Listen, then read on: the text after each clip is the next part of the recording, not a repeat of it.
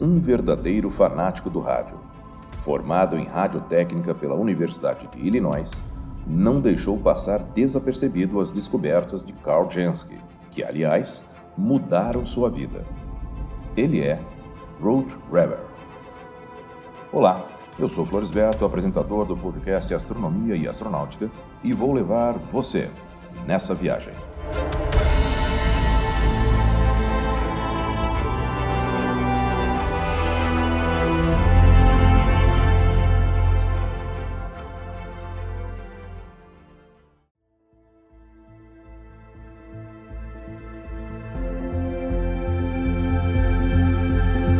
Desde a adolescência, Roadrunner se dedicava noites após noites ao objeto de sua paixão, o rádio. Com apenas 15 anos, em 1927, construiu seu próprio emissor-receptor e desde então ficou conhecido entre os radioamadores. Aos 22 anos, ganhou o prêmio WAC, iniciais em inglês que querem dizer Exploração de Todos os Continentes, quando contatou 60 países. Com essa premiação, Reber achou que a vida nada mais tinha a lhe oferecer. Mas, mais ou menos nessa mesma época, em 1933, ele leu o artigo de Carl Jansky e ficou muito entusiasmado. Ele compreendeu imediatamente que havia feito uma descoberta fundamental, mas, ao mesmo tempo, se convenceu de que Jansky já havia esgotado todas as possibilidades de sua antena. Por isso, para dar prosseguimento aos estudos, ele precisaria construir um equipamento inteiramente diferente. Sozinho, sem a ajuda de ninguém, Reber se dedicou à realização desse projeto. A antena desenhada por ele era de um tipo bem diferente do carrossel de Jansky. Ela deveria ter um refletor parabólico com um diâmetro tão grande quanto permitissem seus meios financeiros, que não eram muitos. Solicitou então um orçamento para a construção de um refletor de 15 metros de diâmetro, montado em dois pilares de 9 metros.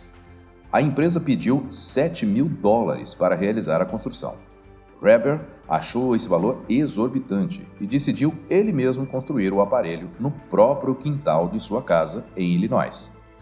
Reber escolheu madeira para a estrutura e placas de ferro galvanizado para o espelho de forma parabólica que seria mais modesto, com 9 metros de diâmetro.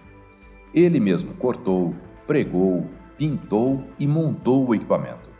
O trabalho, que durou quatro meses e foi terminado em 1937, custou 1.500 dólares.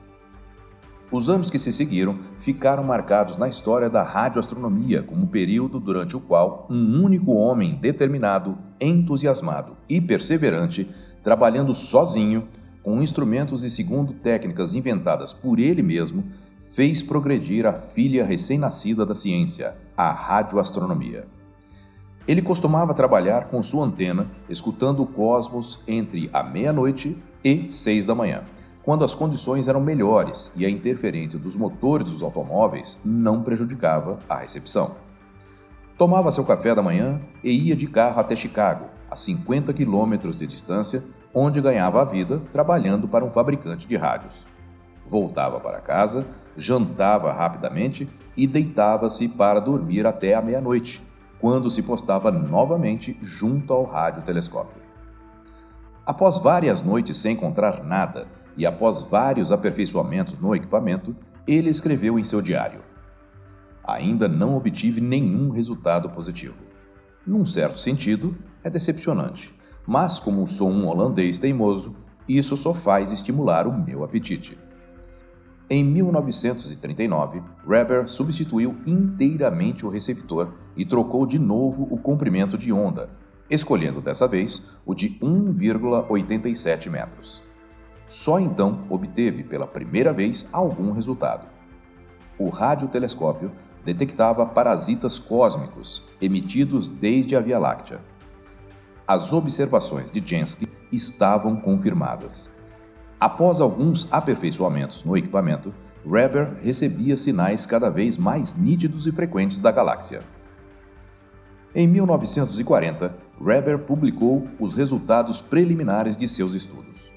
Só então os astrônomos despertaram. Os engenheiros Jansky e Reber finalmente foram levados a sério pelos cientistas. Em 1941, o engenheiro estava pronto para a ambiciosa tarefa que lhe havia imposto: fazer um mapa detalhado de todas as fontes de emissão radioelétrica existentes na galáxia e descobrir outras fontes no céu. Este foi o primeiro mapa celeste na faixa das radiofrequências e que foi publicado em 1944. O radiotelescópio funcionou no quintal de sua casa até 1947 e durante esses anos Reber fez descobertas importantes. Posteriormente, dois astrônomos famosos de Pasadena, Walter Baade e Rudolf Minkowski, apaixonaram-se pelos trabalhos de Reber e Jansky e começaram a se interessar pela radioastronomia, concedendo-lhe, assim, a aprovação do mundo científico. Eu sou Floresberto, produzi e apresentei este podcast Astronomia e Astronáutica. Até a próxima viagem.